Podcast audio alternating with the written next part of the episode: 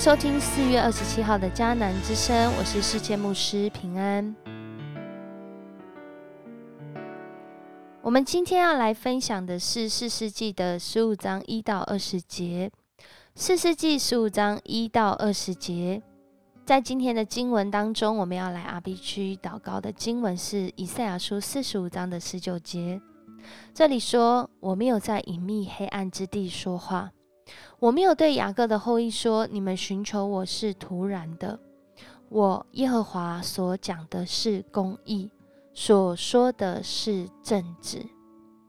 上帝是公义的，上帝是信实的，他要人活出那公义的生命，成为公义的器皿，要人活在正直道路当中，即使在看似艰难。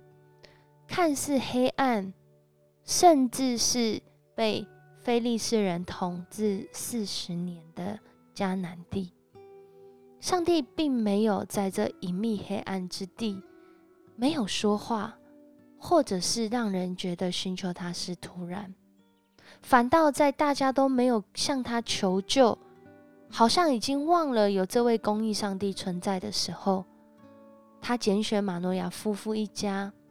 拣选参孙的生命，定义他要成为一个公义的器皿，成为一个拿细尔人。可是啊，真的就像这个 RPG 祷告的经文说的，好像寻求上帝是突然的，因为这个世代的人活出来的生命，当人看见的故事，就像八点档一样。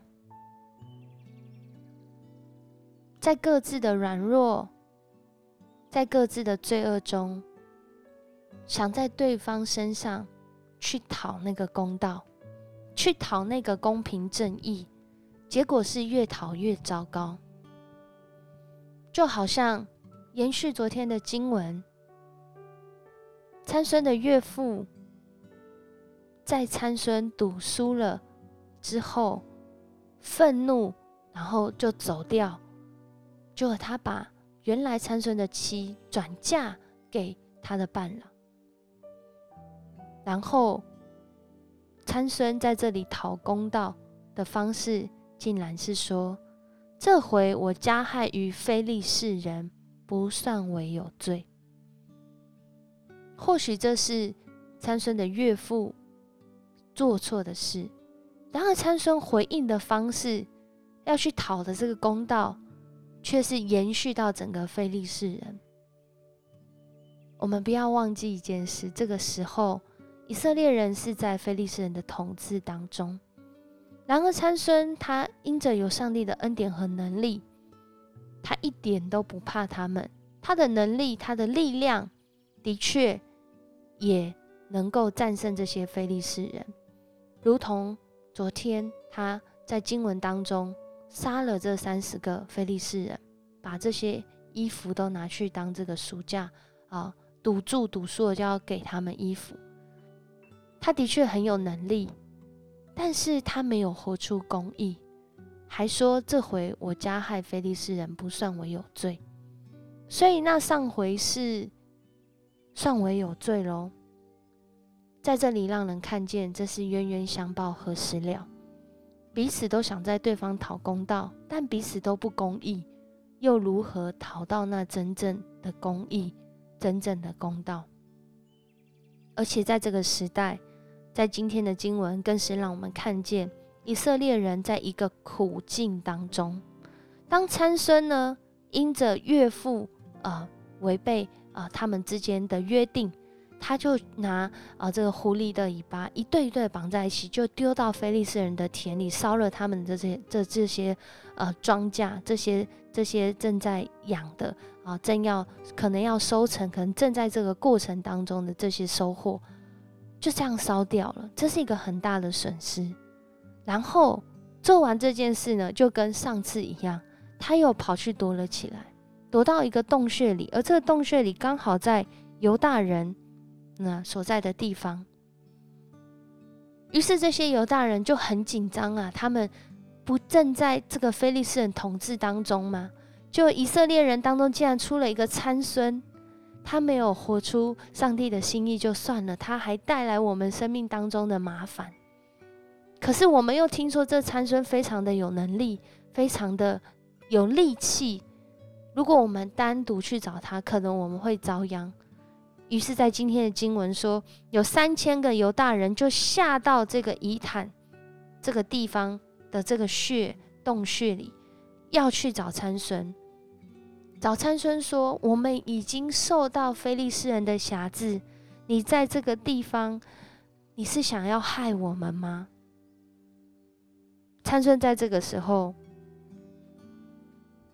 仍然是任意而行，不过他这时候有想到他的同胞了。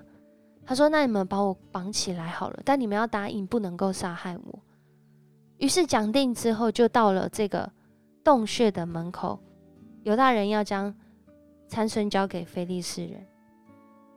可是就在那个时候，上帝的灵又大大的感动参孙，大大的临到参孙的身上。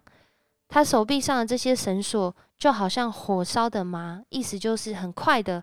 一下就碎掉，一下就这样子变粉，然后掉下来的感觉。然后就在那个地方拿了一个他原本也不该拿的，就是死掉的驴，它的驴腮骨还是湿的哦，还是湿就就代表说它不容易碎掉，但是也代表说它是不洁净的。他就拿起来。击杀了一千人的这个非利士人，在今天的经文当中，这段的经文让人看见，不管是非利士人，是参孙，是以色列人当中的犹大人，他们在这个时代，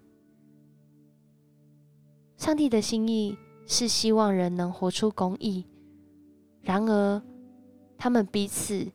似乎都让我们看见，没有活出公义，却想要寻求公义临到他们的生命当中。上帝在这里仍然出于怜悯，帮助他们。而就在今天的经文，当参孙拿这个驴腮骨杀死了一千个非利士人的时候，就在那里，他觉得很渴。很累，出现了第一次对上帝祷告的话，也是第一次他承认他是上帝的仆人。他向上帝承认他是他的仆人，不过他仍然是寻求他自己的动机。他告诉上帝说：“我是你的仆人，你岂可任我渴死？”落在这些未受割礼的人手中呢？他还知道很聪明，知道要跟上帝谈条件。然而，我们看见上帝面对这样软弱的生命，他仍然是使用，他仍然是忍耐，他仍然是宽容，让参孙能够有水可以喝。在今天的经文最后，又再讲到一次：当非利士人辖制以色列人的时候，参孙做以色列的士师二十年。我们可以想象，在那个没有公义的情况中，人的心仍然是想要寻求公义的。可是，我们寻求谁呢？寻求谁？才能够寻求到公义呢？上帝的心意很清楚，告诉我们，透过今天 RPG 的经文，他没有在隐秘黑暗之地说话，他没有向我们说寻求他是突然的。然而，上帝所讲的是公义，是正直。我们是寻求他的公义吗？我们是活在他公义的心意里面吗？我们愿意成为公义的器皿吗？再次的来默想这一章上帝的话语当中，让人看见他们所行的是出于公义的动机，还是私欲的动机？我们要求主公义鉴察掌权，使我们成为一个公义的器皿。我们一起来祷告：主啊，你的公义没有向我们隐藏；主，你的正直也不是突然；主，你拣选你的百姓，定义他们要见证主你公义掌权，在这个不公义。或者是没有公义的环境里面，主啊，我们恳求主你帮助我们，透过今天的经文，再次的来思想，我们所行所做是出于主你的心意，是出于我们想要寻求公义，还是我们想要寻求私欲？恳求主你鉴察我们的心，更是帮助我们的心。让我们心里有能力活出主你的公义，而不仅是活出自己私欲的满足。主啊，也帮助我们，若我们明白我们现在正处于在那挣扎里面，恳求主你的手来牵着我们的手，使我们勇敢走在主你的心意当中，一步也不偏离。谢谢你与我们同在，我们这样祷告，奉主耶稣的名求，阿门。谢谢你收听今天的迦南之声。上帝的心意是定义我们成为公义的器皿，愿上帝的公义领导你的生命，也叫你的生命因着有上帝的公义，有各样的机会和盼望领导。我是世谦牧师，我们明天见。